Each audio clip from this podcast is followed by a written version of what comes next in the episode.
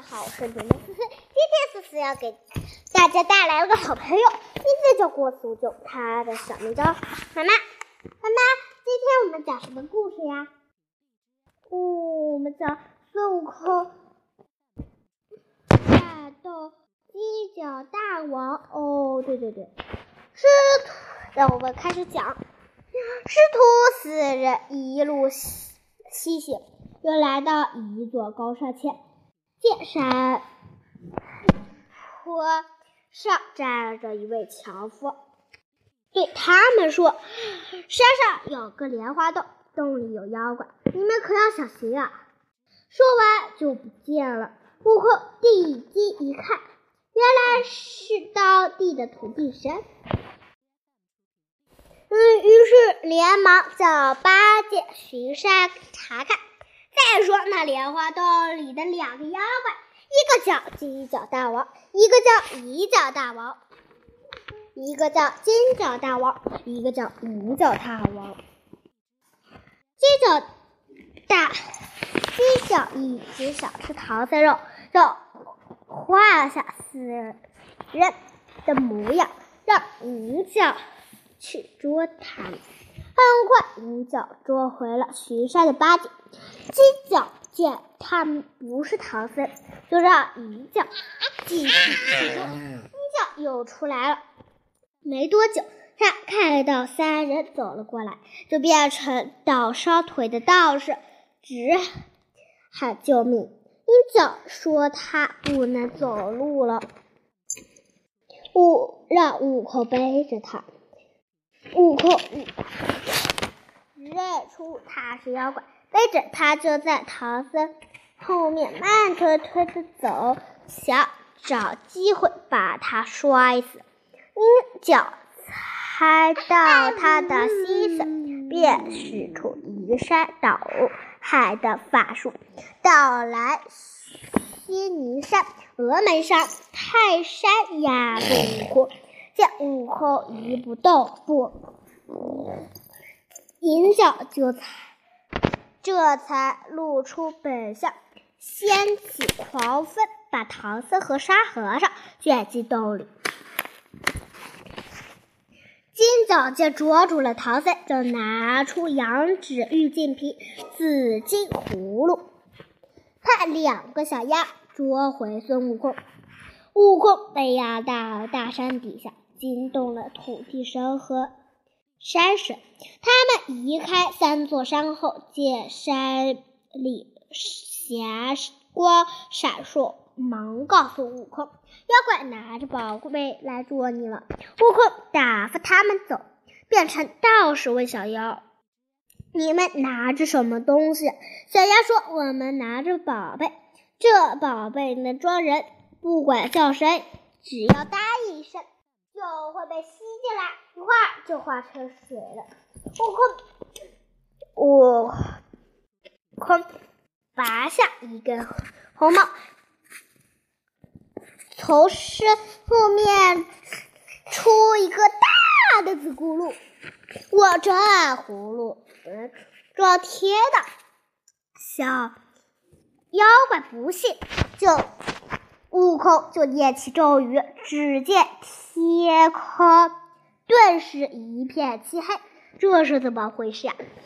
原来是哪吒三太子，原来是悟空叫来夜游神，报告了玉皇大帝，让哪吒去挥舞的大红。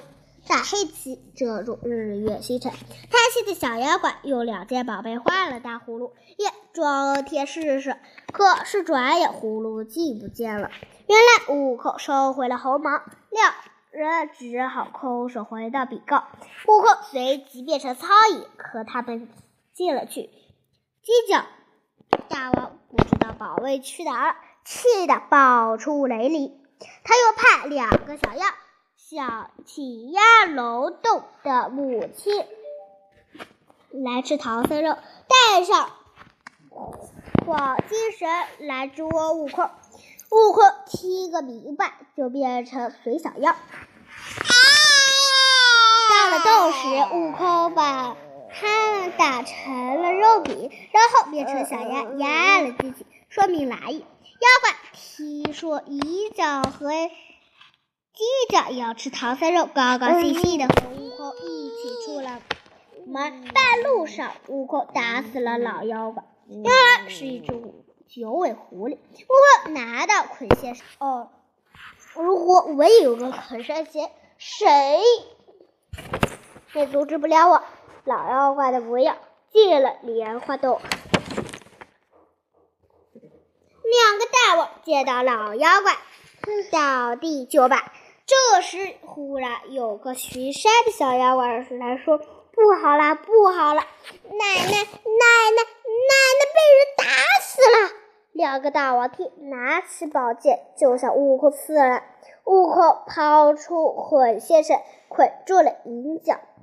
银角认出这是自家的宝，那念空神咒，拿到绳子，又念起紧神咒，把绳子抛向悟空。悟空被绳子紧紧的套住了。妖怪缩了红葫芦，玉净瓶，然后继续喝酒，继续喝酒。啊！哦，等等，我我刚才关上那个了啊！悟空很快从绳子里拖出声来，跑到洞外叫道：“行者的弟弟，者行孙来了。”银匠拿出红葫芦了，出了洞。这行孙，悟空。答应，马上被吸进了红葫芦里。过了一会儿，银角大王打开了悟空查看，悟空趁机变成飞小苍蝇飞飞出去了。来，宝宝，那个啥啊，在这静悄悄的。悟空悄悄的用红毛变成两个夹吧，把针吧。剑，剑，反逃走了。行，嗯，他先拿着红葫芦，真的红葫芦，再叫道：“行者孙来啦！”鹰角又出门迎战。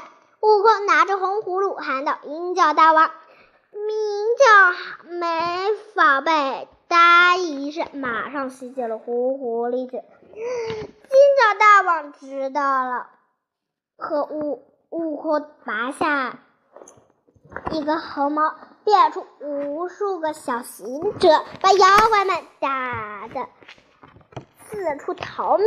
悟空回到洞里救出了师傅。第二天。